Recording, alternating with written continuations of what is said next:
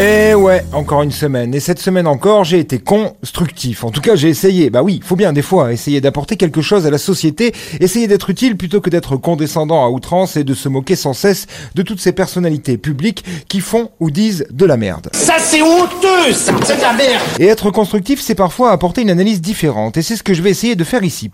Dans les médias, quand au sujet revient chaque année à la même période, on appelle ça un marronnier. Par exemple, la rentrée scolaire, le chassé-croisé juillettiste haussien ou encore les vacances de Pâques. Et donc dans cette optique constructive, j'ai réussi, en cette première bafouille de l'année civile, à identifier un nouveau marronnier, le pédo de janvier. Et oui, chaque année en janvier, une nouvelle affaire de pédophilie éclate, comme si les victimes ou les bourreaux, ou ceux qui savaient mais devaient se taire à jamais, étaient soudain pris de bonnes résolutions. Pédo, pédo de janvier. Petit retour en arrière sur quelques mois de janvier passé. Janvier 2016, arrestation du père Prénat. Janvier 2017, un pédophile aux 16 victimes est arrêté dans la Drôme. Janvier 2018, prise de position du pape contre la pédophilie. On en parle dans tous les journaux. Janvier 2019, procès Barbarin. On en parle partout aussi. Janvier 2020, affaire Maznef. C'est fou, non? Et vous croyez que 2021 allait échapper à la règle? Bien sûr que non. Et cette année, le prix du pédophile de janvier est attribué à Olivier Duhamel pour son viol proscrit avec l'option inceste. Mesdames et messieurs, et j'ai pas les mots pour vous donner tout mon amour.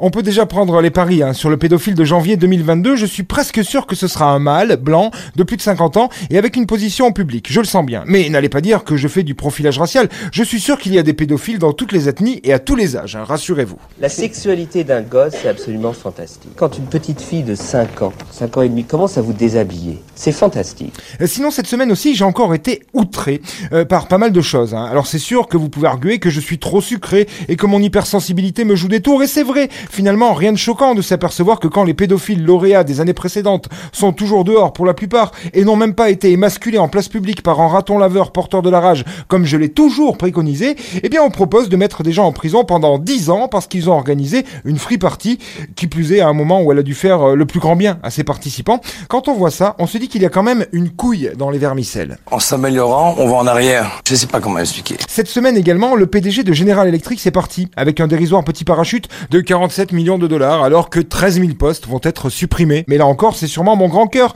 qui me joue des tours. C'est vrai ça, la lutte sociale, c'est pour les petites bites et les midinettes, voyons. Y'a rien de drôle là-dedans, ok Le petite queue, c'est un vrai handicap, man Et puis cette semaine aussi, l'agent orange a encore fait des siennes. Allez, courage les United States, plus que deux semaines à tenir, et même si Joe est bidon, rien ne sera jamais comparable à cette partie de l'Amérique qui a tenu les rênes de cette grande puissance mondiale pendant ces quatre dernières années. Cette superbe Amérique des illettrés, des pecnos, de la NRA et du Ku Klux Klan, cette Amérique de délivrance qui s'est invitée au Capitole car on prive son leader de ses jouets, histoire de montrer au monde entier à quel point être con n'empêche pas d'être déterminé et nombreux, même si on le savait déjà. Le président a pris la parole.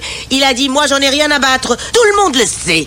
Non, franchement, cette semaine, j'ai été constructif. J'ai envoyé bouler tous ceux qui me souhaitaient une bonne année en leur arguant que j'essayais déjà d'avoir une bonne vie, une bonne conscience et que c'était déjà suffisamment difficile et que finalement, ma dernière bonne année a dû être 1994, l'année de ma première fellation reçue. Allez, bonne bourre cette année quand même, mes petits cons patriotes. Dans dix ans, cette petite guerre sucera des bites comme sa mère. T'imagines comme la nature est bien faite? Elle n'en sait rien encore. hein.